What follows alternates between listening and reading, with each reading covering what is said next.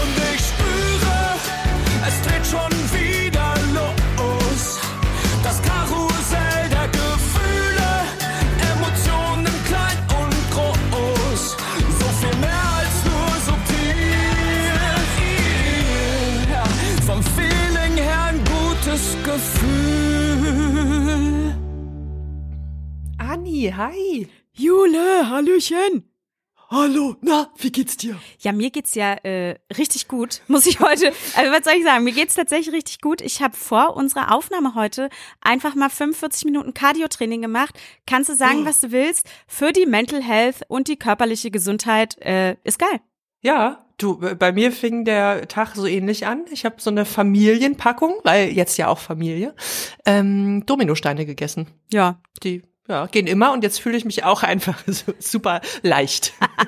super easy. Ja, ist doch schön. Dann können wir richtig leicht in das Thema unseres heutigen Podcasts starten. Das ist nämlich Verlustangst, ja eigentlich ein Uiuiui. Ja, eigentlich noch doch mit ein bisschen Schwere verbunden. Ich muss sagen, Verlustangst war bei mir insbesondere so in der Jugend ein großes Thema. Da hatte ich immer Angst um meine Familie, insbesondere um meinen Vater. Und wenn ich nicht gehört habe, dass der abends mit dem Auto unten geparkt hat am Haus, dann bin ich ehrlich gesagt auch nicht eingeschlafen. Ich muss aber sagen, dass das so durch ähm, jahrelange Therapie und auch körpertherapeutische Ansätze sich deutlich gebessert hat.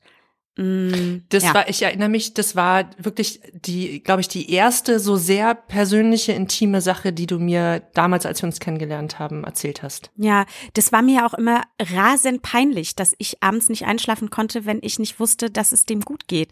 Ähm, ja, weil darüber spricht man nicht. Ne? Und das zu lernen, darüber auch zu sprechen, das zu thematisieren, ja, hat halt eine Weile gedauert. Ich muss sagen, ansonsten, wenn ich jetzt so zum Beispiel an unseren Job denke, da denke ich mir immer, ja gut, wenn wir das nicht machen, dann machen wir was anderes. Also da, nö, da habe ich zum Beispiel nicht so eine große Verlustangst. Wie ist denn da bei dir? Nee, ich auch nicht. Also so materiell, nee. Also ja, möchte ich ungern verlieren, ne? Aber jetzt nicht so, dass ich, ähm, dass ich Ängste dazu hätte. Ähm, bei mir ist es eher jetzt äh, eine neue Entwicklung, dass ich Verlustängste habe und zwar seit der Natürlich, Geburt meines Kindes. Ich rede über nichts anderes mehr. ähm, und zwar hatte ich äh, direkt im Wochenbett einfach totalen Schiss, dass dem, dem Kleinen irgendwas passiert.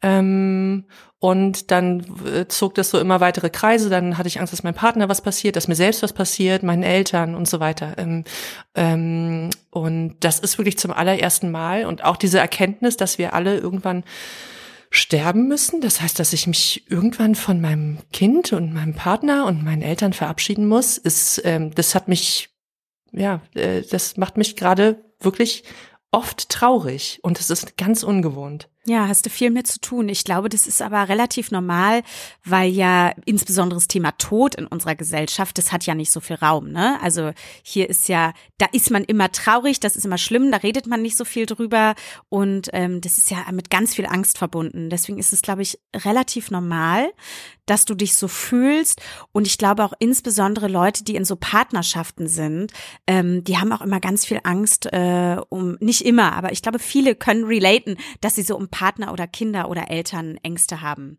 Wollen wir einfach mal unsere Spezialistin fragen, unsere Haus- und Hoftherapeutin Nele Seert, was so eine Verlustangst eigentlich ist, Jule? Wollen wir es machen? Das wollen wir machen. Verlustangst ist eine emotionale Reaktion darauf, dass wir eine wichtige Sache, eine tolle Option oder aber auch einen wichtigen Menschen verlieren könnten oder werden. Manchmal taucht die Verlustangst auch als Erinnerung an bereits vergangene Zeiten auf, nämlich dann, wenn wir bereits einen schmerzhaften Verlust verkraften mussten. Die Verlustangst hat ganz viele Gründe, warum sie uns unsicher und sorgenvoll fühlen lässt. Und sie begegnet uns auch durchaus auf unterschiedliche Art und Weise. Manchmal taucht sie impulsiv und plötzlich auf und manchmal begleitet sie uns permanent und ständig. Verlustangst bedeutet für uns und unseren Körper Stress. Und wenn es uns täglich begleitet, hinterlässt sie auch eine permanente Anspannung und eine innere Unruhe. Deshalb kann Verlustangst auch als emotionales Stresserleben bezeichnet werden. Manchmal geht es so weit, dass wir mehr in der Zukunftssorge hängen bleiben und es verpassen, den Moment zu leben. Verlustangst ist nämlich vor allem eins, unglaublich realistisch.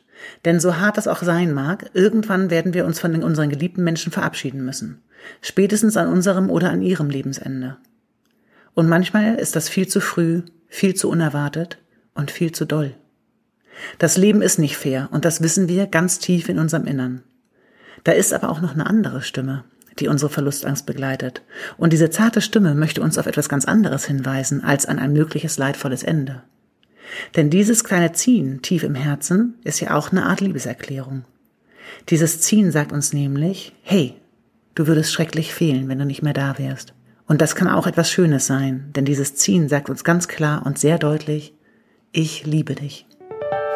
So Leute, und jetzt haltet mal eure Schlüppers und BHs fest da draußen. Ihr glaubt nicht, wen wir jetzt bei uns sitzen haben. Den echten, den wahrhaften, den einzigartigen Olli P. Der braucht gar keine Introduction, weil den kennen wir doch hoffentlich alle. Hi Olli. Hi ihr Lieben, das ist ähm, ja sehr freundlich. und, und alle unter 30 jetzt so, hä? ähm, stellt euch Bürger Lars Dietrich vor, nur ohne Haare. Der ist es. Oder Ben ohne Mütze. Na, ihr wisst schon. Ich stelle ihn aber natürlich trotzdem vor. Oliver Alexander Reinhard Petzokat, besser bekannt als Olli P., ist Schauspieler, Sänger und Moderator. Seit 1996 steht er im Rampenlicht. Unter anderem eroberte er die Herzen der ZuschauerInnen als Ricky Marquardt in der Serie Gute Zeiten, schlechte Zeiten. Sein Grönemeyer-Cover Flugzeuge im Bauch ist bis heute die meistverkaufte deutschsprachige Single seit 1975. Pah! Jedes Jahr hat Olli weit mehr als 150 Auftritte zwischen Mallorca und Berlin. Und im Sommer kommt endlich auch sein neues Album. Von seinem Podcast Ich hab dich trotzdem lieb gibt es jeden Montag eine neue Folge. Olli P. lebt vegan, trinkt keinen Alkohol und ist Vater eines 24-jährigen Sohnes und ein liebender Ehemann. In seiner Freizeit malt und fotografiert er gerne. Für geilen Scheiß folgt Olli unbedingt überall dort, wo geht.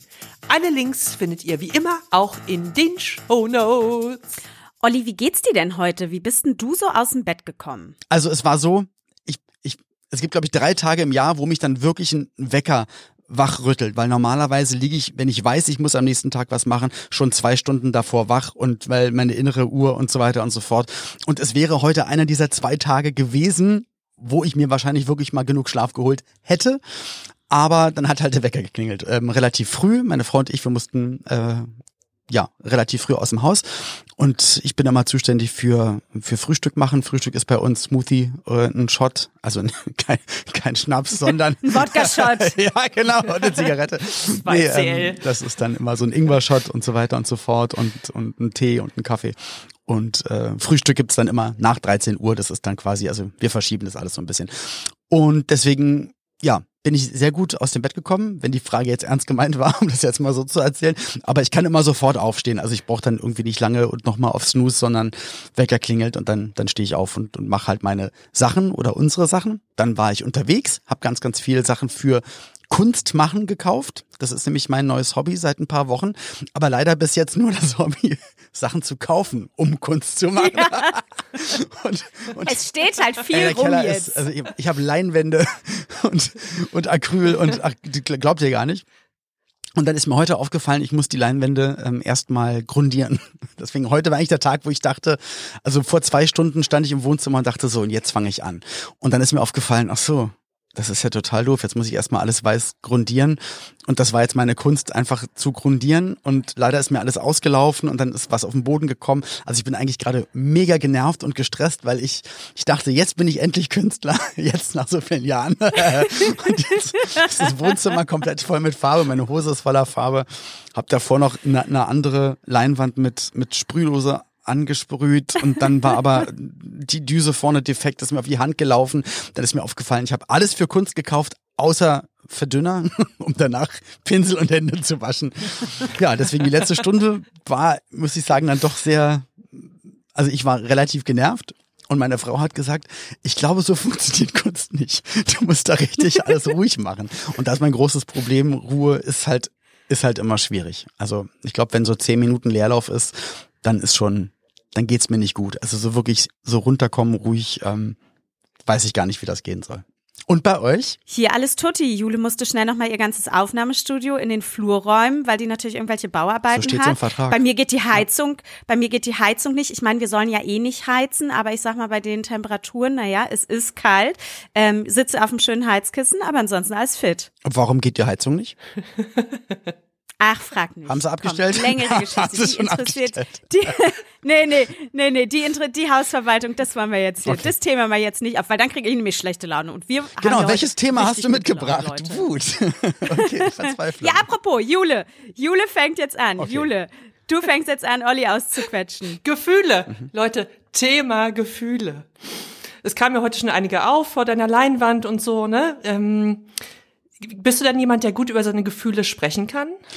Total, eins zu eins, ungefiltert, das ist das Wichtigste. Also deswegen, ich bin da immer total durchlässig. Also jeder Tag ist für mich quasi gefühlt wie ähm, was andere Leute mutmaßlich meinerseits gesagt, ähm, dann in einer Gesprächstherapie dann erstmal erfahren, wie das dann funktioniert und gefragt zu werden und jetzt denken Sie doch mal tiefer und mit was kann das was zu tun haben. Also ich, ähm, ich stelle quasi jetzt nicht wirklich negativ in Frage stellend, aber ich nehme jeden Tag einmal alles auseinander, was ich glaube zu wissen über die Welt, über mich, über alles.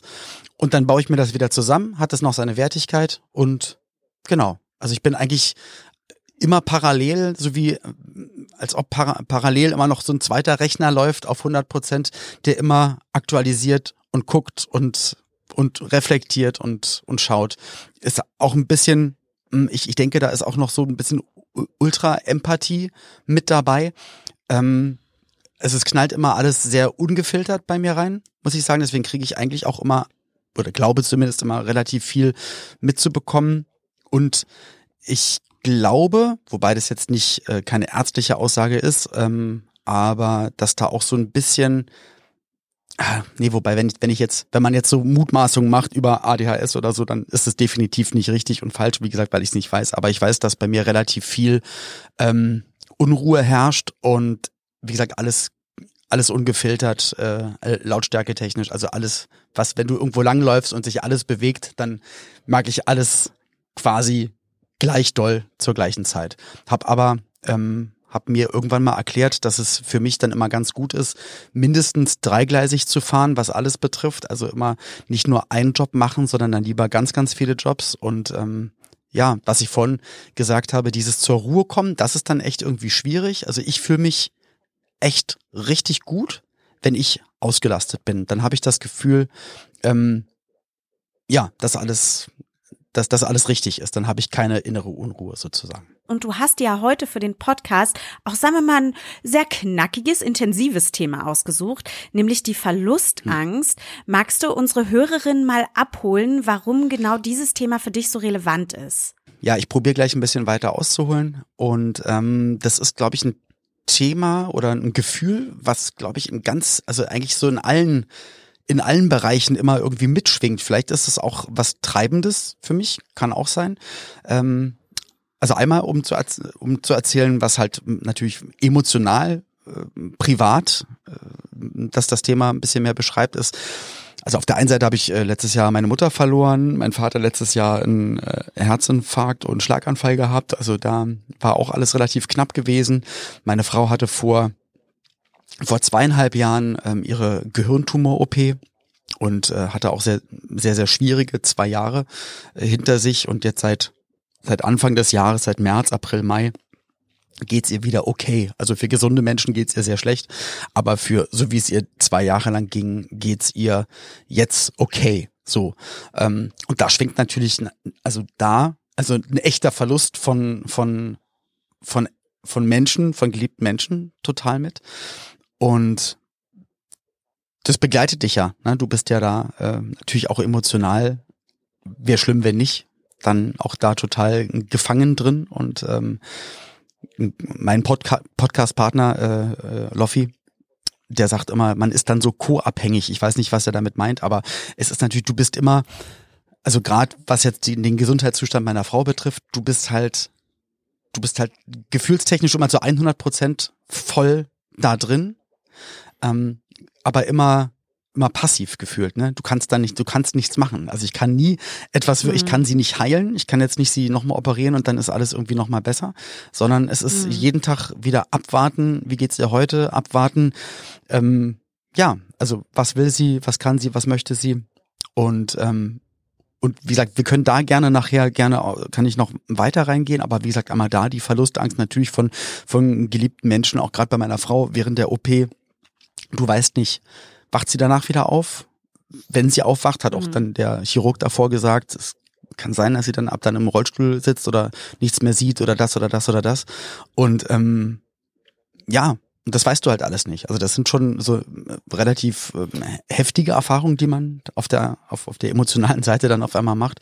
Und halt dieses ähm, du kannst halt nicht helfen. Also du kannst nicht sagen, nein, aber ich zahle euch jetzt Geld oder ich mache keine Ahnung, ich laufe barfuß einmal um die Welt und dann ist wieder gut. Sondern nee, es, es ist dann einfach so, wie es ist. Dann ist es so profan, egal was sich die Menschen ausgedacht haben an was wie zu sein hat und was Wert hat und was nicht Wert hat und was man ist oder ob man jetzt berühmt ist oder nicht. Am Ende des Tages, dann stehst du einfach da und kannst dann einfach nur hoffen und reagieren und einfach auf das reagieren, was dann Sache ist. Ne? Da kannst du halt nichts beeinflussen. Und, und diese, und, und dann das Thema Verlustangst, was natürlich dann auch in den letzten zwei Jahren oder zweieinhalb Jahren war. Also dieses Jahr war ja wieder total super. Aber ähm, beruflich gesehen natürlich, es ist mein mein Hauptberuf ist eigentlich live irgendwo auf einer Bühne zu stehen. Hab über 200 Auftritte im Jahr und das war das erste, was in der Pandemie weggenommen wurde und war das letzte, was dann wieder dazu kam. Ja. Und dann bist du auch in so einer so einer Situation. Also ich habe immer fleißig gearbeitet, habe irgendwie arbeite seit über 25 Jahren äh, sehr sehr fleißig und sehr sehr viel. Deswegen alles, also das es hat es hat mir nicht wehgetan, aber trotzdem dieses Gefühl, okay, ähm, es ist jetzt es ist Urlaub, aber ein ein nicht selbst gewählter Urlaub, dieses nicht mehr meine Arbeit machen zu dürfen. Also auch so eine Verlust, Verlustangst, eine Sache, die dir, also einmal die dein Hauptberuf ist, aber auch die dir so viel Spaß macht und die dir so viel bedeutet und die du dein ganzes Leben lang machst. Also ich seit vom 8. bis zum 18. Lebensjahr war ich Turniertänzer, also habe vor Leuten getanzt. Seit meinem 18. Lebensjahr, ich bin jetzt 44, stehe ich irgendwo auf einer Bühne oder vor einer Kamera und mache auch natürlich für mich, aber auch für Leute ähm, lustige Sachen. Unterhaltung. Unterhaltung, ja. genau. Und ähm, auch da nicht zu wissen, wann, wann geht's denn weiter? Geht's irgendwann nochmal weiter? Oder ist, ist ab jetzt auf der Welt, wird es das nie wieder geben? Also dann natürlich wieder eine Verlustangst. Dann kommt noch, also wir gehen gleich in alle Themen bestimmt rein. Ich muss es nur einmal ganz kurz erzählen, also dass das, dass das so viel, dass das so vielschichtig Lass raus, ist. Tut mir total raus, leid. Olli. Ich, ich Olli, weiß wir auch, sind es- hier, gib, gib Okay. rüber, gib rüber. ja, ist halt, ja, ähm, beschäftigt mich natürlich auch jeden Tag. Und dann natürlich das Alter. Ich habe es erwähnt, bin jetzt 44 Jahre alt, äh, alt, äh, drei Großbuchstaben. Und ähm, dann merkst du irgendwann so, dann tut der, tut der Rücken weh nach so einem äh, Wochenende, hab dann meistens so, auch gerade in der, in der Sommersaison, immer so drei oder vier Konzerte am Tag und spring dann von der Bühne ins Publikum und wieder hoch und dann auf der Bühne wieder rumspringen. Und auf einmal tut dir der Rücken immer weh. Dann wieder 2000 Kilometer Autofahren am Wochenende und dann die Knie und alles Mögliche. Und auch da denkst du, hey, das macht auch immer ganz, ganz viel davon aus, also was ich auf der Bühne mache, dass ich mich bewegen kann. Stell dir vor, es geht nicht mehr. Du setzt dich dann hin. Dann weiß ich, dann kann ich, also und du, du weißt halt, alles ist vergänglich. Also das habe ich leider, glaube ich, schon seit gefühlt seit dem 18., 19. Lebensjahr, habe ich immer dieses Gefühl, es ist irgendwie alles vergänglich, weil ich halt auch immer in alles reinfühle und mir auch andere Leute angucke, entweder gesundheitlich oder Karriere oder was das Alter betrifft. Ich weiß, es ist immer alles, alles hat halt so seine, seine gewisse Zeit und dann, dann fängt es an zu bröckeln, dann kann man irgendwie probieren, noch gut zu verwalten oder sich dem Alter entgegenzustemmen. Aber auch das ist mega nervig, ne? Also, weil ich, also ich fühle mich jetzt ganz, ganz wohl und würde auch gerne so alles weiter planen. Also jetzt zum Beispiel habe ich diese Woche keine Rückenschmerzen, Knieschmerzen waren letzte Woche. Heute geht's mir gut. Aber so in zehn Jahren, es wird ja nicht besser, ne? Das ist ja nicht das dann in zehn. Nee, es, es, wird, es wird nicht besser. Ähm, und du, das ist bei uns auch so. Also Jule und ich sind so um die 40. Ähm, ja, uns tut auch viel öfters alles weh. Wir waren jetzt gerade am Wochenende auf so einem Punkrock-Konzert und ich muss sagen, Jule, wir haben noch gar nicht gesprochen. Also ich bin am nächsten Tag nie mehr so richtig aus dem Bett gekommen. Ne? Das geht ja. Und ich hatte nur zwei Drinks den ganzen Abend. Ja gut, das ist ja nochmal was anderes. Das ist ja klar. Ja. Aber zwei Drinks, ne, in irgendwie so sechs Stunden. Es ist Alkohol. Du schüttest Gift in deinen Körper. Das ist wie wenn du jetzt irgendwie, keine Ahnung, auch Fantasiefarbe ins Auto kippen würdest in den Tank und dann merkst du am nächsten Tag, äh, der Motor geht ja gar nicht mehr. Aber ich sag dir, vor zehn Jahren äh, habe ich das Dreifache getrunken und bin halt easy am nächsten Tag um acht aus dem Bett gekommen und hatte keine Rückenschmerzen und hatte keine Fußschmerzen, weil ich sechs Stunden gestanden habe. Also, ja. wer kennt's nicht? Ja, mein neues Ding ist ja Daumenwurzelentzündung. Okay. Von was kommt es? Ja. Einfach so? äh, von, von irgendwie, weiß ich nicht, Fehlbelastung mit Kind, mit Baby. Achso, ich dachte, dachte und mit Handy. so. Das ist einfach, Ja, das, man nennt das auch den SMS-Daumen. Das wahrscheinlich die, der Begriff ist schon ein bisschen älter wahrscheinlich. Ja, ähm, weil ja, SMS kennt ja gar keiner mehr. Viel Was- und heftig tippt. Kommen wir mal zurück zum ähm, Verlustangstthema. Mich würde da total interessieren, insbesondere jetzt in Bezug auf deine Frau, ähm, ob du das Gefühl hast, dass du das eher verdrängst. Das klingt jetzt nicht so. Das klingt so, als wäre ganz viel, als würdest du davon ganz viel aufnehmen. Aber trotzdem beschäftigst du dich ja ganz viel oder sagst, am besten geht's dir, wenn du ganz viel machst. Kannst du das überhaupt verdrängen? Kriegst du das überhaupt auch mal aus dem Kopf? also verdrängen, glaube ich, ist, also ich glaube, verdrängen sollte man, also jeder Mensch tickt einfach anders. Ne? Für, für manche Menschen ist es vielleicht ganz gut, äh, an manche Dinge nicht denken zu müssen oder so. Aber da bei mir wirklich immer alles gleichzeitig gleiche Priorität hat und immer auf dem Schirm ist, da gibt's also erstens gibt's gar nicht den Ansatz bei mir, dass ich an irgendetwas nicht denken möchte, weil es ein- einfach sowieso immer da ist. Und ähm, nee, also ich also ich brauche da nicht verdrängen, es, also es, ist, es ist immer allgegenwärtig und finde ich aber auch ganz gut so. Also ich, ich fühle mich eigentlich mit den Emotionen und mit, also mit, mit stark, also stark fühlend zu sein und äh, mich überall rein zu, reinzufühlen, reinzudenken, fühle ich mich eigentlich ganz gut. Ich habe immer das, ich habe immer das Gefühl, dass es viele Menschen halt nicht so machen. Und wenn du dann anfängst mal mit Leuten drüber zu reden, dann denkst du immer so, aber also gestern beim Einkaufen hat mir dann habe ich habe ich die Kassiererin gefragt, was ist denn los?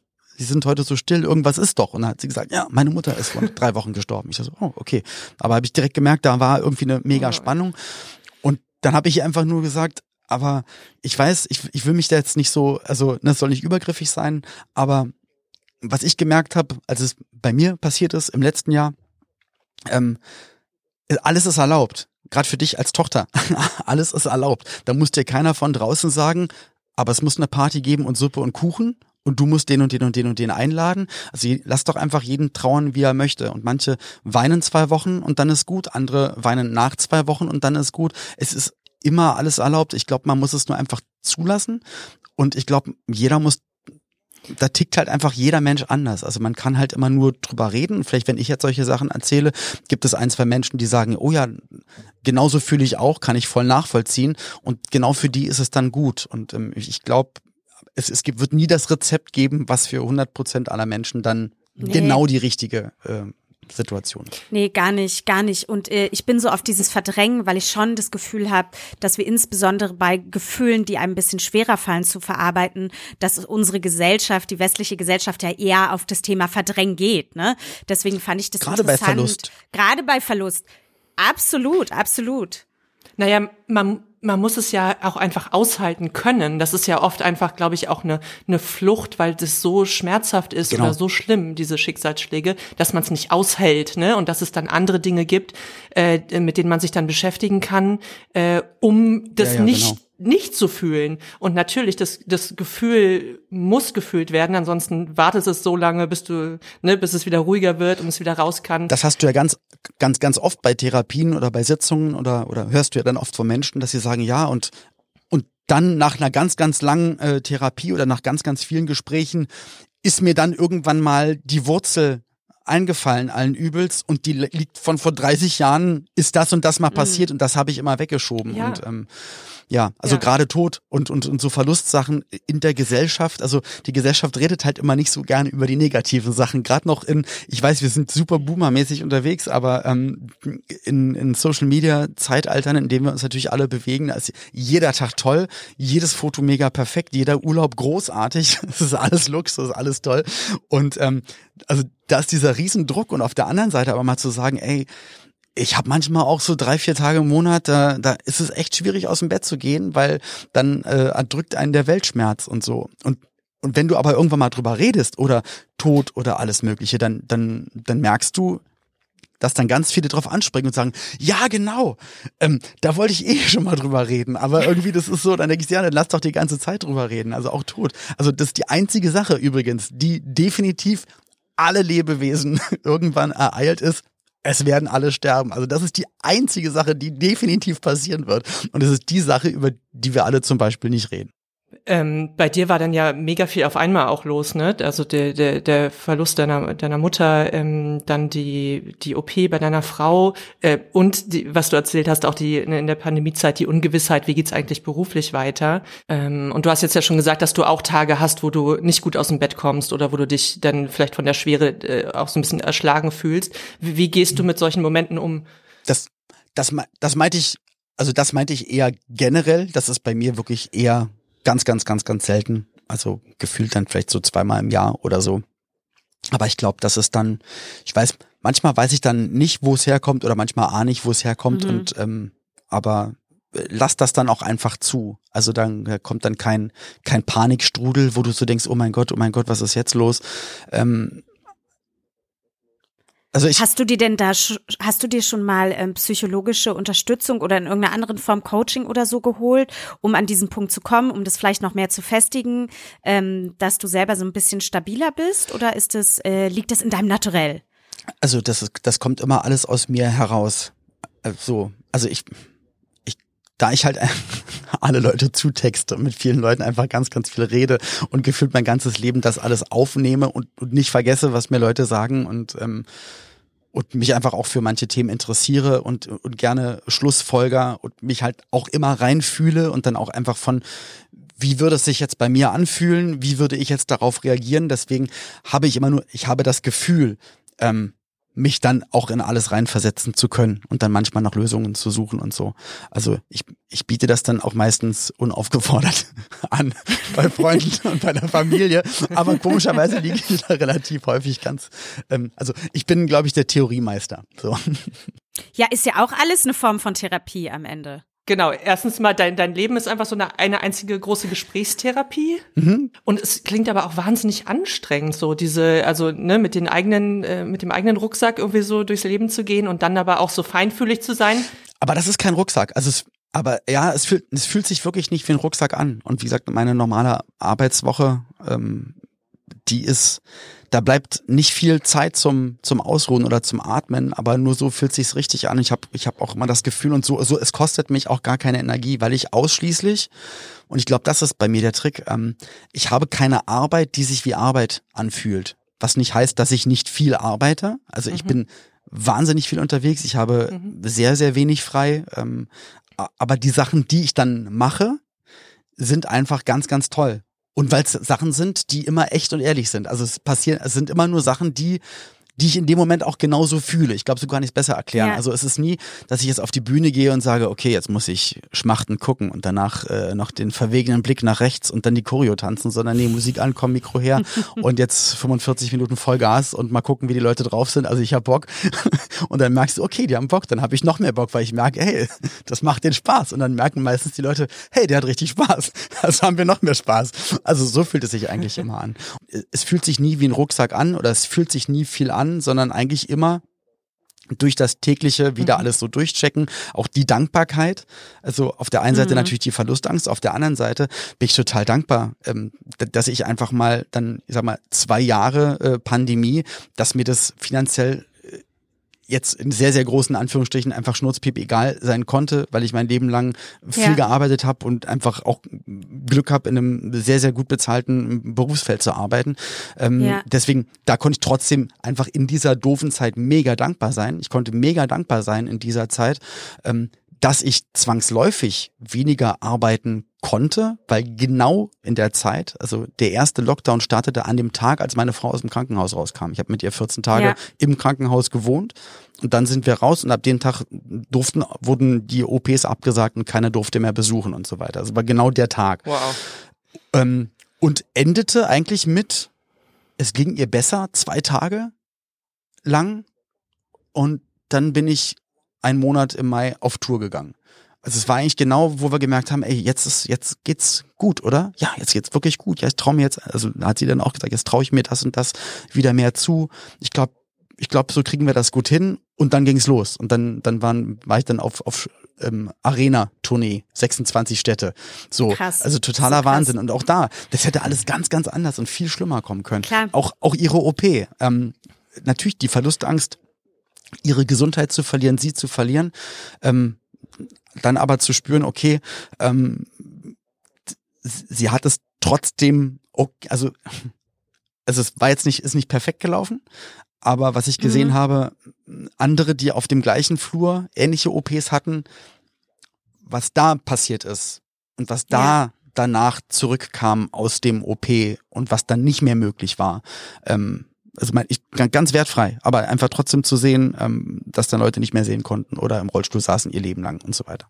Ähm, dann weißt du auch wieder, hey, voll Glück gehabt, ähm, als meine Mutter gestorben ist.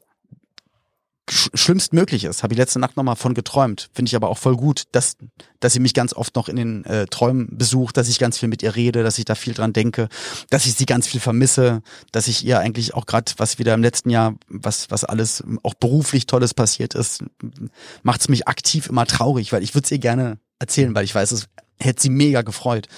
So, Ja. aber da denke ich mir dann wieder, okay, kannst du jetzt alles negativ sehen und echt doof finden und, und den lieben Gott oder das fliegende Spaghetti-Monster verfluchen dafür.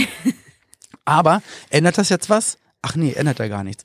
Also guckst du dir an, was ist jetzt das Positive? Das Positive ist, dass wir da- das allerbeste Verhältnis hatten. Wir haben jeden Tag telefoniert. Ähm, also wir waren so, so nah miteinander. Und da weiß ich, dass das auch nicht normal ist, dass das auch nicht alle Menschen sagen können. Also es ist wieder was Tolles, dass wir diese Zeit so, so intensiv und so liebevoll hatten. Deswegen, also ich probiere eigentlich in allen Situationen, ähm, auch wenn dann andere sagen, boah, du arbeitest so viel oder der Rucksack. Also für mich ist es kein Rucksack, sondern eigentlich immer ähm, eine Dankbarkeit täglich für all das, was da ist. Guck in die Ukraine, guck in Iran, guck äh, nach Katar oder nach irgendwo hin. Kannst du überall hingucken. Es geht egal, ja- egal wie, wie kacke es dir, wahrscheinlich sowieso in unserer ganzen Gesellschaft, hier im ganzen Land, egal wie kacke es dir geht und du denkst, Mensch, schlimmer geht's nicht, du kannst dir sicher sein, dass es immer sehr, sehr viel schlimmer geht. Ne? Und das, es wird dir niemals helfen zu sagen, ach Mensch, Mensch, ich, ich arme Socke. So, also erstens wird dir wahrscheinlich keiner Ja. helfen. Und ähm, da musst du halt, also ich probiere es immer positiv zu sehen, egal was ist. So. Also du kriegst das Ruder sozusagen immer rumgerissen. Ich muss es gar nicht rum, rumreißen. Das ist, also ich muss da nie aktiv sagen, also ich muss mir nicht aktiv in den Hintern treten oder aktiv was, was rumreißen. Die, ich sag mal, die Erkenntnis ist einfach die ganze Zeit immer da. Das ist immer ein Grundgefühl. Ach, Das, ich finde ich, ich finde es wahnsinnig spannend gerade. Also ich glaube, wenn so, wenn ich auf dem Papier gelesen hätte, ne, was du alles machst, wie viel du unterwegs bist, so wel- welche unterschiedlichen Berufszweige du da äh, abdeckst, wa- was bei dir privat ne, los war, was du uns gerade erzählt hast und so, ähm, äh, würde ich so sagen, ja, mit einem bei einem Burnout, klar. Also ähm, Weißt du, was ich meine? Weil das ist so viel, Ja. ne? das, muss, das muss man erstmal aushalten können. Und du, und du, du sitzt halt hier und sagst, ich bin dafür dankbar. Und ich verstehe natürlich total, dass das in der Theorie, ne, dass das das Bestmögliche ist, was man machen kann. Aber wie machst du das? Es ist halt, es ist halt einfach so, wie es ist. Die Energie ist halt wirklich einfach so, so unfassbar dolle da. Die Liebe zu meiner Frau ist so unfassbar dolle da. Und ich weiß, ich weiß auch immer, ich glaube, es ist ja bei mir auch, bei mir nicht die treibende Feder. Ich will berühmt sein. Ich will auf der Bühne stehen. Ich brauche den Applaus, sondern eigentlich ist es, das macht mir alles, egal was es ist, macht mir Spaß. Ich bin für alles super dankbar, denn ich weiß, das Schlimmste, auf was ich zurückfallen könnte, ist, ich hab Zeit mit meiner Frau. Egal was ist, egal wo. Und ob wir jetzt Ja. hier in Berlin, in dem sehr, sehr schönen Haus, in dem wir leben, ähm, dann sind oder irgendwo anders wären, also das Schlimmstmögliche ist eigentlich das Schönstmögliche. Also wir wären zusammen. Und das ist einfach, also, weil die, da- das, was wir als, als, als Liebe haben, als, als Beziehung haben, als, als beste Freunde haben, als, als, als alles. Also wir sind einfach alles füreinander. Und das vom Anfang an, wir haben noch nie gestritten, wir haben noch nie was Respektloses gesagt, wir sind einfach immer, immer ganz freundlich, freundlich miteinander. Und das ist einfach so schön. Und das weiß ich halt auch jeden Tag so doll zu schätzen, weil das immer, das ist halt immer da. Deswegen, wenn ich dann mein, mein Leben täglich durchreflektiere, ähm, komme ja, komm ich immer zur, zur gleichen äh, Lösung, dass halt wirklich alles gut ist. Ähm, und das, was du mit Burnout sagst, also meine Mutter ähm, war früher auch mal eine Zeit lang, ähm, also sie war manisch-depressiv und hat mir ganz, ganz viel auch darüber erzählt. Also auch, ich kenne das halt durch meine Mutter, dass sie ganz, ganz viel über Sachen redet und, und oder geredet hat und ganz viel mitgeteilt hat und auch wie sie sich in welchen Momenten gefühlt hat und so. Und ähm, und ich konnte das alles auch sofort nachvollziehen, auch ähm, welche Gefühlsansätze sie manchmal gemeint hat und dann ging es ihr so und so schlecht. Und ich, ich, ich kann es, ich kann es nicht so richtig gut erklären. Also ich, vielleicht gibt es bei mir auch Ansätze von manchen Dingen, die ich aber, und ich glaube einfach, dass das dann mein, mein großes Glück ist, dass ich das, ah, wie sage ich das denn immer? Ich, ich glaube einfach immer irgendwie, dass, dass die Art und Weise und das, was ich arbeiten darf, für mich das allertollste Ventil ist, irgendwie ganz viele Wirbelstürme mhm. rauszulassen, aber mhm. auf eine mhm. positive, mir dann auch wieder Energie und Freude bringende Art und Weise rauszulassen. Ich, ich kann es nicht besser erzählen.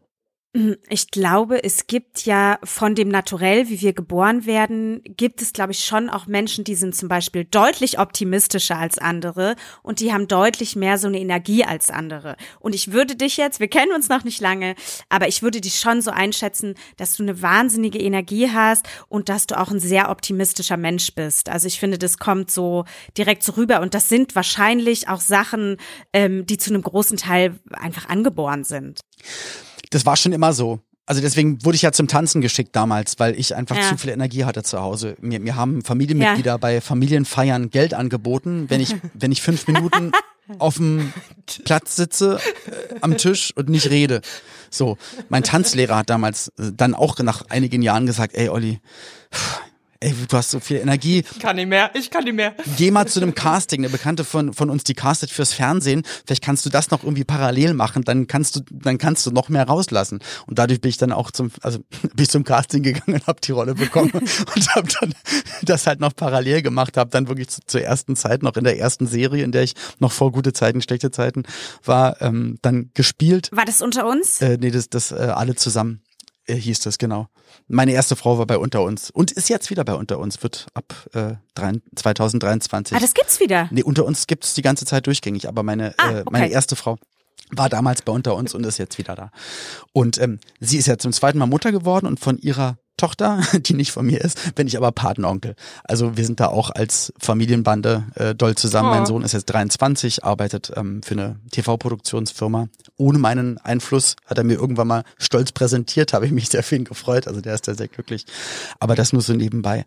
Ähm, was wollte ich gerade sagen? Ach so, ja genau. Und ähm, das war schon immer so, also dass diese Energie so doll da war. Und bei mir ist auch im Kopf alles immer, muss ich sagen, relativ schnell ähm, was ich nur daran merke, wenn ich Leuten Sprachnachrichten raufspreche oder manchmal Videobotschaften schicke oder irgendwas drehe und manchmal zögere, wie jetzt zum Beispiel vor dem Wort und. Und es fühlt sich für mich an wie, oh, jetzt habe ich dann drei, vier Sekunden lang echt nachgedacht. Das muss richtig doof rüberkommen. Dann gucke ich mir das Video an und denk so, hm. da, war gar, da war gar keine Pause, aber für mich fühlt es sich wie eine Riesenpause an. Ich glaube, da gab es mal den Film Ab durch die Hecke und da gab es so ein. Ja. Das Eichhörnchen. Das oh, ich hab's geliebt. Ich das hab's Eichhörnchen auf Red Bull. So fühlt sich dann manchmal oh. an. Ja. Mega geil. Oh, das finde ich, finde ich herrlich. Können wir nochmal darauf zurückkommen, was mich total interessiert. Warum habt ihr euch als Paar denn dazu entschieden, ähm, mit dem Thema deiner Frau, was ja auch mit dein Thema ist, öffentlich umzugehen? Ähm, wer euch auf Instagram, dir oder deiner Frau auf Instagram folgt, hat ja erstmal gefühlt einen eher näheren Einblick so in die Gesamtsituation. Und ich glaube, was wir ja schon gesagt haben, gefühlt, genau. Man gibt immer das Preis, was man preisgeben möchte. Also ich hätte ich habe darüber noch nicht mal nachgedacht, weil das gar mhm. nicht meine Entscheidung ist. Das ist die also einzig und allein die Entscheidung meiner Frau, weil es geht genau sie mhm. etwas an. Ich hätte vielleicht irgendwann mal gesagt, hm, kann ich vielleicht mal äh, ArbeitspartnerInnen sagen, ähm, warum ich vielleicht manchmal nicht abkömmlich bin oder warum vielleicht mal was länger mhm. dauert oder ich vielleicht mhm. Hm, keine Ahnung, mal was anderes zu tun habe, dass es dir nicht gut geht, ähm, dass das der Grund ist. Aber wie gesagt, da würde würd, würd ich, hätte ich mir niemals erlaubt, äh, zu sagen, hier, das ist jetzt übrigens hier mein neues Posting-Thema. Äh, ganz im Gegenteil, also meiner Frau und durch, auch durch ihre psychologische Unterstützung die sie äh, während der OP-Zeit und auch danach und auch bis jetzt hatte und hat und auch ihrem Kontakt zur äh, deutschen Hirntumorhilfe und auch anderen Betroffenen, mit denen ich auch wiederum Kontakt habe und auch ganz viel Austausch habe, ähm, für die ist es voll wichtig, darüber zu reden. Und ähm, weil das nämlich auch wieder das, also es ja. gibt aber bestimmt auch andere 10.000, für die ist es voll wichtig, überhaupt nicht drüber zu reden. Aber es gibt auch ganz viele Betroffene. Ja. Äh, für die ist es ganz, ganz wichtig, sich mitzuteilen und die, die wollen vielleicht auch nach einem anfänglichen Zögern, weil man kennt die Situation nicht. Man muss das ja auch erstmal für sich fühlen, was ist richtig, was ist nicht richtig. Aber allein dieses, ähm, hey, wie geht's dir? Sagen zu müssen, wie, weil man es so gelernt hat sein Leben lang, gut. Und es stimmt aber gar nicht. Mm. So. Und, mm. ähm, und deswegen ist es für sie ganz wichtig, dass da auch alles durchlässig ist, dass sie sich nämlich nicht immer wieder neu erklären muss, sondern dass das die mhm. Leute dann meistens eh wissen, was Sache ist und sie dann auch, auch in der Familie, also also dass nicht alle direkt wieder von von null anfangen und nachbohren müssen, sondern dass das einfach so ist, so ist der Zustand. Aber auch wenn es einem schlecht geht und auch zu zeigen und kenne ich auch von vielen Betroffenen, die vor einer OP stehen, die das super hilfreich finden, auch auch zu wissen, wie sich's nach der OP angefühlt hat. Und das ist jetzt zweieinhalb Jahre her und auch für meine Frau immer im Vergleich äh, zu sehen und zu wissen und nachzulesen, was hat man damals äh, gedacht, gefühlt, ähm, was war damals schon ein Erfolg, in Klammern für uns, ich glaube, zehn Minuten spazieren gehen und dann wieder nach Hause ja. und dann den ganzen Tag nichts mehr machen, weil das dann zu viel war. Und ähm, weil sie manchmal auch denkt, man, ich hätte gern die Energie 100% zurück wie früher. Ah, Mann, ey. Und dann sage ich, aber überleg doch mal, im Januar diesen Jahres, als wir, als wir auf Sylt waren im Urlaub, mhm. ähm, wie, wie es dir da ging und wie du dich dann nach manchen Dingen gefühlt hast und wie es jetzt ist. Und dann sagt sie, ja, stimmt, das ist ja so viel mehr. Und also auch diese Fortschritte. Und ähm, deswegen, also für sie selbst ist es eine Riesenhilfe und ein Bedürfnis, darüber zu reden. Und wie gesagt, für die Hirntumorhilfe, weil es halt auch Themen sind, da reden die Leute einfach nicht drüber. Alles, was Krankheit ja, ja, ist oder Einschränkungen sind, reden die Leute nicht drüber. Das ist einfach ganz normales. Das ist etwas, was nicht selbst verschuldet ist. Das muss man ja auch dann immer noch sagen, hey, kann ich dafür? Ähm, Habe ich mir nicht ausgesucht. Äh, es ist aber so. Und so ist der Stand der Dinge. Und und dann komme ich. Und mir hilft das natürlich insofern auch, dass dann vielleicht auch die Leute verstehen, wenn ich dann mal sage, puh, ich glaube, die eine Woche die machen wir dann mal dann doch wieder lieber ein bisschen weniger. Ich möchte dann wieder mehr mhm. für meine Frau da sein. Oder Drehschluss 22 Uhr bitte, weil danach fahre ich noch 600 Kilometer nach Hause, weil ich möchte am nächsten Tag neben meiner Frau aufwachen. Das ist mir sehr wichtig. Sonst würden die Leute sagen, ja, ja warum? Äh, fährst du am nächsten Tag? Da sage ich, ja, aber mein, meine Frau ist nicht gesund. Und ich glaube, es würde ihr auch gut tun. Und also ich, ich denke auch da ist durchlässig sein für uns einfach das Bestmögliche. Und wenn es der einen dem anderen irgendwie helfen sollte, auch an so eine OP ranzugehen oder eine Zeit zu durchstehen oder einfach nur zu sehen, dass alle nur mit Wasser kochen und alle Menschen sind und aber auch eine Liebe dann da ist und da bleibt und gar nicht in Frage gestellt wird und dass man füreinander da ist, dann weiß ich, dass das Leute auch draußen ähm, positiv ähm, beeinflussen könnte. So. Und wenn nicht, dann eben nicht, weil am Ende machen wir es nur für uns. So. Absolut. Ich meine, alles, was irgendwie aufklärt über Tabuthemen, ist ganz klar, irgendwen erreichst du immer. Und je größer die Masse der Menschen ist, die wir erreichen mit sowas, ne, dass man über Gefühle spricht, über Krankheiten, über Tod, ähm, ich glaube, das hat nur Positives. Und irgendwie hat es immer so einen kleinen Schneeballeffekt. Wie ist es denn? Du hast jetzt gerade gesagt, ähm, dass du, wir wissen jetzt, du hast, bist eher ein energetischer Typ und ähm, bei deiner Frau, ich denke, das haben wir jetzt etabliert, und ähm, bei deiner Frau ist es aus gesundheitlichen Gründen nicht immer so möglich. Äh, gibt es dadurch so ein Ungleichgewicht zu Hause? Hast du das Gefühl, es ist trotzdem genug Raum für dich da, wenn du jetzt einen von diesen zwei Tagen hast, wo du vielleicht ein bisschen lethargisch oder depressiv bist und zum Beispiel ihr geht's auch total schlecht an so einem Tag, würdest du Würdest du dich dann eher zurücknehmen, um positiv zu bleiben, um nee. sie zu stützen? Oder ist dann genug Raum in der Beziehung, dass, dass ihr dann zum Beispiel auch mal beide einen Scheißtag haben könnt? Also, wie gesagt, das, das gibt es, wobei das wahrscheinlich jeder Mensch erzählt, aber ähm, das gibt es definitiv sehr, sehr, sehr, sehr, sehr, sehr selten. Also das dann vielleicht mhm. ist wirklich gefühlt zweimal oder einmal im Jahr oder so. Aber äh, das ist dann auch einfach ganz normal. Und auch, dass es überhaupt nichts Schlimmes wäre. Also Ne? Da, also auch da gibt's ja keine Garantie dafür, dass, dass du jeden Tag äh, freudestrahlend durch die Welt springst. Aber wie gesagt, ich da ich, Du ich, tust es ich habe einfach. halt trotzdem ich gefühlt viele Gründe dafür und freue mich dann einfach so. Ähm, aber nee, da ist man ja dann auch durchlässig und da, da wir ja äh, wirklich eins zu eins einander immer das sagen, was man denkt, fühlt, befürchtet, mag, etc. pp. Ist das, da ist immer alles okay. Ne? Das ist ja nicht, ich habe jemanden ermordet, oh, das ist aber doof, sondern ähm, mir geht's nicht gut Well. oder so. Also was, ja, okay, Ja. gut, dann dann lass uns doch, dann lass uns doch jetzt gemeinsam Ja. überlegen, was, wie können wir denn den Tag ein bisschen schöner machen? Und dann haben wir ja ein Glück echt den Luxus, äh, dann uns das rauszunehmen und dann uns den Tag genauso schön zu machen, äh, ohne großartig nachzudenken, dass es dann einfach gut ist. Ich glaube, so eine Partnerschaft würden sich ganz, ganz viele Menschen wünschen. Äh, Es klingt auf jeden Fall so, als seid ihr dann äh, extrem gutes Team. Ähm, Ja.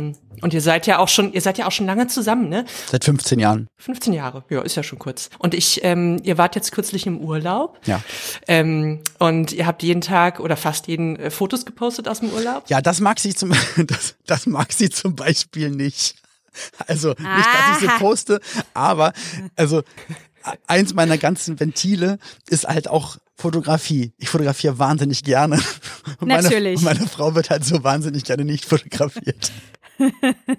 Ich dachte mir so, es ist wirklich, es fühlt sich so an, als würden die beiden sich einfach so unfassbar lieben und so jeden, also gerade durch diese Kamera auch noch durch diese Fotos. Ich meine, nach 15 Jahren jeden Tag Fotos von deiner Partnerin oder deinem Ja, auf Partner jeden Fall. machen zu wollen und irgendwo noch zu teilen, das ist einfach, ich fand das, ich finde das wahnsinnig schön und berührend. Ich, ich möchte sie auch noch jeden Tag knutschen. Also das ist die ganze Zeit. Also es ist immer. Yeah. Also es ist ja, es ist immer alles. Es ist immer alles auf ähm, gefühlt auf auf auf unendlich. So fühlt sich immer alles an. Und das Wir haben hier, wir haben hier so cool. zwei Freaks sitzen. Ich bin Ich ja auch so ein Freak. ja. Ich bin, ich bin seit 16 Jahren. Ja, du siehst es, die Leute sehen mich ja nicht, aber wir haben hier so richtig zwei richtig große Freaks sitzen. Ich bin ja auch seit 16 Jahren mit meinem Mann zusammen und ich will den auch immer noch jeden Tag knutschen. Ich glaube und ich feiere das auch total ab. Äh, Ich glaube, das ist sehr, sehr außergewöhnlich in der heutigen Zeit und ich bin da auch so rasend dankbar für. Also das kann man sich nicht vorstellen, weil ich weiß, wir beschäftigen uns ja auch viel mit Online-Dating in unserem im Gegenteil-Magazin, was wir haben. Leute, ja, wir sagen es immer wieder, das will man heutzutage alles, das ist für viele Menschen schwierig, sagen wir es mal so. Es kommt, glaube ich, auch, auch drauf an, was man sucht und, ähm, und was du für ein Charak- Charakter bist, wie du aufgewachsen bist, ähm, ob du überhaupt weißt, was es noch alles, was es zu finden gibt und äh, was du für Werte hast und äh, ob du Kompromisse eingehen willst oder nicht. Und auch, selbst dann gibt's ja nie das, das Rezept dafür. Und deswegen auch das, und das ist ja die, die größte Sache in meinem Leben. Deswegen und bin ich dafür ja auch so dankbar. Und wir sagen uns das ja auch wahnsinnig häufig und sagen immer, das gibt's doch nicht. Dass das immer noch, also dass das alles, das ist doch der Wahnsinn, oder? Ist das nicht Wir toll? lieben uns ja, noch. Ja. Wir wollen uns noch toll. anfassen. Wir wollen kuscheln. It's awesome. Ja, es ist voll schön. Aber auch wenn das nicht, auch nicht das Kuscheln ist, dann mal zu sagen, ey, und jetzt, äh, jetzt sind wir mal echt, oder jetzt, jetzt bist du einfach nur mal für mich da, oder jetzt sind wir einfach mal Ja. die, die ultra bescheuerten Vollfreaks. Dann ist das auch super. Ne? Also da gibt's keine ja, Ahnung. und auch, Ja. In, ich finde auch in so unsteten Zeiten wie diesen, jemanden zu haben, auf den man sich verlassen kann. Weißt du, komme was wolle. Du hast was, es ist und es ist noch jemand da. Du bist nicht alleine. Ich finde das auch sehr nett, sehr sehr angenehm. Nett, ne, ist auch schönes Wort. Ich finde es sehr angenehm. Und das, wo die Frage vorhin eigentlich mal darauf hinauszielte, auch dieses, dass man ja dann schon energetisch sehr, sehr unterschiedlich ist. Das war aber auch vor der OP so. Also sie ist dann trotzdem eher ruhig und bei mir ist halt immer sehr, sehr viel. Aber das, Ah. das ist schon einfach immer so. Und sie schickt mir dann immer, wenn Instagram ihr so Videos anzeigt, wie zum Beispiel ein Hund, der schlafen möchte und ein anderer, der immer auf ihn drauf rumspringt und so. Oder, oder durch die Gegend rennt und dann schreibt sie, dann schickt sie mir das Video und schreibt drunter, wir morgens beim Aufstehen. So. Aber das ist dann halt so. Also bei mir dann, äh, der Tag geht los, endlich, er geht los. Und bei ihr so, mm, Ah, ihr seid so richtig schön. Das äh, klingt so richtig schön nach Yin und Yang. ja, das ist es. Toll. Kannst du uns vielleicht noch verraten, tust du aktuell irgendwas ähm, für deine mentale Gesundheit? Irgendwas Also aktiv? nicht mehr oder weniger als, als sonst immer. Also eigentlich immer. Also immer. Machst du Sport? Ach so, zählt Ja. das auch dazu? Ja, Sport ist voll Okay. gut für die Mental Ja. Health. Also ja, das mache ich natürlich auch. Also all, alle Ausgleiche, wobei ich, ich will ja mal gar nicht sagen Ausgleich, weil es sind einfach alles Sachen, die ich gerne mag und ähm, ja, also was jetzt halt nicht beruflich eine gute Zeit haben und auf einer Bühne stehen ähm, oder mit meiner Frau zusammen sein, ist dann natürlich, und das war jetzt die letzten zwei Monate schwierig, weil ich einen Muskelfaserriss hatte, der nicht richtig verheilt ist. Das hat mich, das nee. hat mich echt abgenervt. Aber ähm, ja, regelmäßig eigentlich laufen gehen. Ich habe unten einen Sportraum, da mache ich dann auch immer ein bisschen so, wie ich Bock hab. Und also nie, nie wirklich so richtig, richtig, aber das Gefühl zu haben, okay, wenn jetzt, keine Ahnung, der Wirbelsturm kommt, dann könnte ich meine Frau packen, mir auf die Schulter und dann losrennen und dann dafür reicht's dann auf jeden Fall. Und ähm, hab eine Sauna im Keller und äh, dann gehe ich laufen und dann gehe ich in die Sauna und das ist dann für mich auch, das ist, also das weiß ich auch jedes einzelne Mal ja. sehr zu schätzen und, und genießt das total und so. Und und wie gesagt, ansonsten mental health mäßig einfach ja, einfach komplett ehrlich mir auch mir gegenüber zu sein, nicht nur anderen Leuten gegenüber, das immer zu beteuern und äh, du merkst dann vielleicht selbst beim beim Reden, ja, eigentlich fühlt sich das mhm. total falsch an. So, nee, also einfach und das habe ich irgendwann mal ich glaube, wann war das? Ist auch schon echt viele viele Jahre her, dass ich irgendwann mal so ein so ein so eine Veränderung, so ein Change gemerkt habe, auch was so Veranstaltungen und, und, Preisverleihungen und Medienparty und so. Und ich irgendwann mal, aber es ist auch schon wahrscheinlich schon so 15, 16, 17 oder 20 Jahre her, dass ich dann auch gemerkt habe, also das holt mich jetzt nicht so ab. Ich mache meinen Job, glaube ich, ganz gerne. Und, ähm, und dann habe ich irgendwann mal gemerkt, so, ich hätte gar nicht gedacht, dass ich so denke. Ja, aber eigentlich fühlt es sich jetzt so besser an. So wie mit dem einfach keine Tiere mehr essen. Hey, super Idee. Dann lass es uns doch jetzt so machen. Oh, fühlt sich viel besser an. Also dieses sich wirklich dann mit dem auseinandersetzen, nicht was jetzt Leute draußen von dir erwarten oder was sich besser verkaufen lässt oder irgendwas, sondern einfach ehrlich sich selbst gegenüber sein. Ich glaube, das ist immer, das ist schon äh, der erste Schritt. so. Ja, ein voll wichtiger Schritt. Also Mega. Hast du denn eigentlich, also das würde ich jetzt abschließend schon noch gerne wissen, hast du denn eigentlich auch Verlustangst, wenn es jetzt um materielle Dinge geht? Bist du da so, hey, life is life? Na, na, na, na, na. Ich habe echt mein Leben lang sehr, sehr viel gearbeitet und verdiene sehr, sehr gutes Geld. Deswegen sind die materiellen Dinge, deswegen ist es immer ganz leicht zu sagen, es ist egal, weil es ja. halt, weil jetzt auch das, das wäre, natürlich mhm. wäre es dann so, natürlich ist es ärgerlich, weil man sich ärgert, dass jemand äh, etwas klaut. Ist mir neulich passiert, ich glaube, vor zwei Monaten ähm, war mein Kofferraum nicht richtig zu und äh, mein Fotoequipment äh, im Wert von, glaube ich, 8.000, 9.000 Euro wurde ah. geklaut. Und das hat mich, hat natürlich, ah. dann dachte ich so, also das kann doch nicht wahr sein. Aber du könntest jetzt voll ausrasten oder und dann wieder überlegen, okay, hat dir jemand einen Arm abgehackt oder jemanden ja. entführt oder ist irgendwas richtig, richtig, richtig Schlimmes passiert? Nee. Ah, okay. Na gut, dann ist es echt doof und nächstes Mal macht doch den Kofferraum richtig zu und dann, dann ärgert man sich und dann aber es ist, es ist dann halt etwas, was du, du kannst, das kannst du ersetzen. Ne? Die Gesundheit meiner Frau kann ich nicht ersetzen, kann meine Mutter nicht ersetzen. Wenn meinem Sohn was passieren würde, kann ich nicht ersetzen. Und ja gut, dann war das halt mega bescheuert von mir, nicht aufzupassen, dass der Kofferraum noch ein bisschen offen ist. Und dann habe ich das Lehrgeld im wahrsten Sinne des Wortes bezahlt und musste mir das alles nochmal neu holen. Aber ähm, das wäre jetzt, das ist dann halt dann wirklich nur etwas Materielles. Kann aber auch sein, dass, dass wenn du und auch, auch da will ich mich ja mal reinversetzen. Ich war selber auch Arbeitgeber, ähm, als meine Frau und ich noch in Köln gelebt haben, vor der OP. Wir hatten ja ähm, auch zwei Hundeläden gehabt und, und äh, Mitarbeitende und weiß auch, was wir da ähm, monatlich Leuten als, als Gehalt gezahlt haben und natürlich dann auch immer, und ich weiß, was meine Mutter ihr Leben lang im, im, in ihrer Arbeit, in ihrem Beruf verdient hat und mich dann da rein zu versetzen und ähm, und, und zu wissen, was davon alles bezahlt werden muss und so weiter und so fort. Deswegen ähm, war ich auch nicht mit dabei, bei in der Pandemie rumzunörgeln, jetzt ist Pandemie, ich darf nicht auftreten, weil ich so denke, ey, also auch, ich will dann auch, auch da nicht so übergriffig sein, aber was Menschen, die echt eine Arsch voll Geld verdienen, sich hingestellt haben. Und mm. äh, da denke ich so, Alter, yep. haltet doch einfach die Schnauze, seid, seid froh, weil ihr könnt jetzt, kommt auch wahrscheinlich drei oder fünf Jahre echt gut durch. Und ähm, ja. es gibt da andere, die gerade in der dritten Generation den Familienbetrieb verloren haben und im Ruin enden. So, also, ja. also auch ich muss immer so viel auf die Fragen antworten. Wahrscheinlich komme ich auch nie richtig auf den Punkt, aber am Ende geht's dann nicht um das Equipment oder ums Auto. in der Situation, in der ich einfach bin. Ich kann es aber bei anderen voll nachvollziehen, wenn wenn am Ende des Monats einfach das Geld nicht mehr da ist und dann sowas passiert und dann ist das halt definitiv richtig, richtig scheiße. Und ich glaube, dann würde es sich auch bei mir höchstwahrscheinlich anders anfühlen. So, meine Meinung.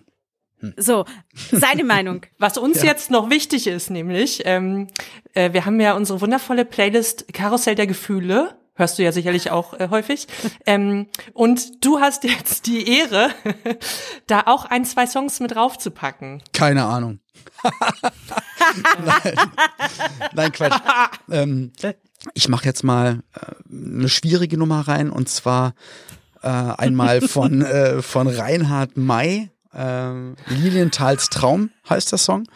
Ähm, ich, ich, also Aha. wahrscheinlich, ich, ich muss mich auch mal näher mit Reinhard May beschäftigen. Vielleicht, ich, keine Ahnung. Aber den Song hat mir mein Vater früher ähm, vorgespielt. Deswegen bedeutet er mir alleine schon sehr, sehr viel. Ähm, ich mag, mag die Erzählweise, die, die Ruhe und auch das Gefühl im Refrain, ähm, das Gefühl des Fliegens.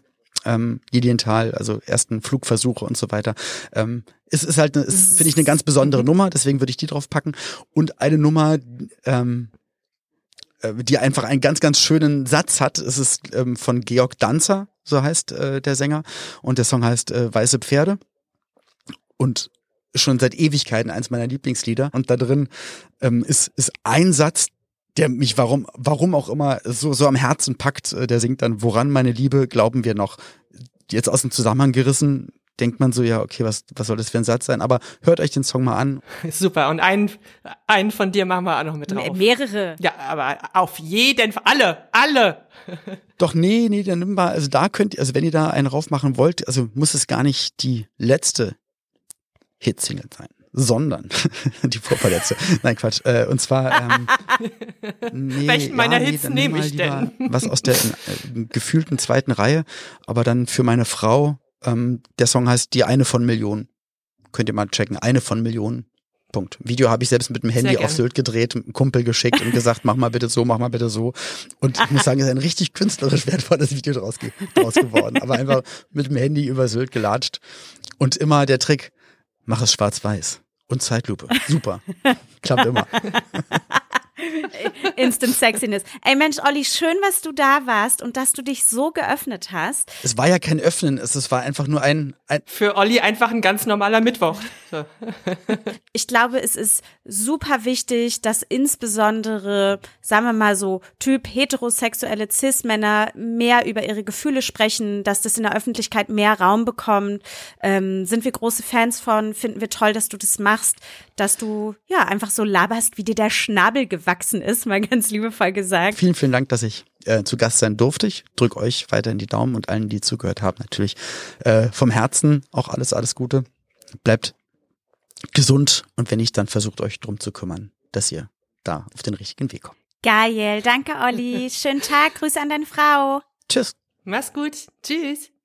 Menschen da draußen, die ihr uns heute jetzt bei diesem fabelhaften Gespräch zugehört habt. Wenn ihr jetzt so denkt, ja, Verlustangst ist eventuell auch eine problematische Situation bei mir, ich weiß gar nicht so genau, was ich machen, denken und fühlen soll, dann hat unsere super tolle Therapeutin, die Nele Sert, jetzt noch ein paar richtig gute Tipps für euch. Verlustängste zu haben, ist erstmal was ganz Normales. Oft treten sie dann auf, wenn die bestehende Beziehung bedroht wird oder wir befürchten müssen, dass wir einen uns wichtigen Menschen verlieren. Die Intensität der Verlustangst ist ein Spektrum und reicht von einem kleinen Ziehen bis zu einem überwältigenden Gefühl der Verzweiflung. Und manchmal lässt uns dieses massive Gefühl der Verzweiflung auch Dinge tun, die uns oder andere Menschen gar nicht so richtig gut tun. Dann versuchen wir beispielsweise eine Nähe herzustellen, auch wenn es die andere Person nicht möchte. Verlustangst ist deshalb vor allem eins, eine Einladung, genauer hinzuschauen und zu lernen, sich selbst zu regulieren. Denn wenn die Verlustangst überhand nimmt, dann findet genau das nicht mehr statt, wonach wir uns eigentlich sehen. Eine Begegnung mit einem lieben Menschen. Und die Verlustangst möchte uns eigentlich auch was sagen. Das kann aber sehr, sehr individuell sein, weil wir alle Menschen ganz unterschiedlich sind und verschiedene Erfahrungen gemacht haben. Manchmal ist es beispielsweise so, dass uns die Verlustangst an etwas erinnern möchte. Das passiert vor allem dann, wenn wir bereits tatsächlich erleben mussten, dass geliebte Menschen von uns gegangen sind. Und wenn das für uns besonders schmerzhaft war, dann kann das sein, dass dieses Gefühl auf eine Person übertragen wird, die im Hier und Jetzt lebt. Selbst wenn die Beziehung gar nicht so doll in Gefahr ist, wie ich es in dem Moment befürchte. Wenn ich dann spüre und wir in die Selbstreflexion gehen und ich merke, dass es eigentlich um den Verlust aus der Vergangenheit geht, dann kann ich dieser Trauer aus der Vergangenheit Raum geben. Mich beispielsweise mit Menschen austauschen, die diesen Menschen kannten, oder anderen Menschen von der geliebten Person erzählen. Was ich auch machen kann, ist ein Lieblingsgericht von dieser geliebten Person zu kochen, einen Film zu schauen, den die Person gerne gesehen hat, oder einen Ort besuchen, mit dem, den ich mit ihr verbinde. Und das kann ich, wenn ich nicht alleine sein möchte, auch mit guten Freunden oder einer guten Freundin machen. Es kann aber auch sein, dass uns die Verlustangst auf etwas anderes hinweisen möchte. Vielleicht fühlen wir uns gerade nicht so wohl mit uns selbst und suchen Sicherheit in der anderen Person, weil wir selber nicht so gut gelernt haben, unsere Emotionen zu regulieren. Oder die Beziehung zu diesem Menschen war tatsächlich schon mal bedroht und die andere Person kann oder will nicht für mich da sein. Vielleicht möchte ich auch an dieser Stelle lernen, unabhängig zu werden und selbst mit diesem Gefühl umzugehen, ohne die Nähe von anderen Menschen zu suchen, weil ich das einfach mal gerne für mich lernen möchte. Dann kann das hilfreich sein, sich zu überlegen, womit wir uns wohlfühlen und wie wir uns selbst etwas Gutes tun können. Dann kann man schauen, was einem hilft in der Situation. Möchte ich alleine sein, mir einen Kuchen backen, ein Bad nehmen oder meine Lieblingsserie schauen? Vielleicht auch tut es mir gut, Yoga zu machen oder mich mit anderen Menschen zu treffen. Beispielsweise könnte man die Situation nutzen, um sich bei alten Freunden mal wieder zu melden. Und wenn du jetzt merkst, dass du dir selber so nicht zutraust, für dich selbst zu sorgen und um dich zu kümmern, oder du auch Angst vor Ablehnung hast und dich deshalb nicht anderen Menschen öffnen möchtest, dann wende dich super, super gerne an den Krisenchat oder die Telefonseelsorge. Denn die hören dir gerne zu und du musst überhaupt nicht irgendwas leisten. Einfach reden frei raus, wie es gerade kommt. Oder auch schweigen. All das ist völlig okay. Denn Verlustangst ist die kleine Schwester von der Einsamkeit. Und die sagt dir, ich möchte gerne eine Verbindung aufnehmen, entweder zu mir selbst oder zu anderen Menschen. So, dann sind wir schon wieder am flauschigen Ende hier angekommen. Mm, gemütlich. War doch schön. Ich muss sagen, schwieriges Thema, aber haben wir doch einen guten Twist hinbekommen. Auf jeden Fall. So, was bleibt uns noch zu sagen? Ja, abonniert uns ähm, überall, wo man uns abonnieren kann. Folgt uns auf Ad im Gegenteil auf Instagram und in Internet drinne. Ähm, äh, Playlist. Wir haben eine Playlist. Wie heißt die, Jule? Die heißt Karussell der Gefühle. Stellt euch das auch immer genauso vor. Gebt uns die möglichst hohe Anzahl an Sternen, einfach nur so, weil ihr wisst, ähm, wer viel gibt, kriegt auch viel zurück von uns. Ist doch klar.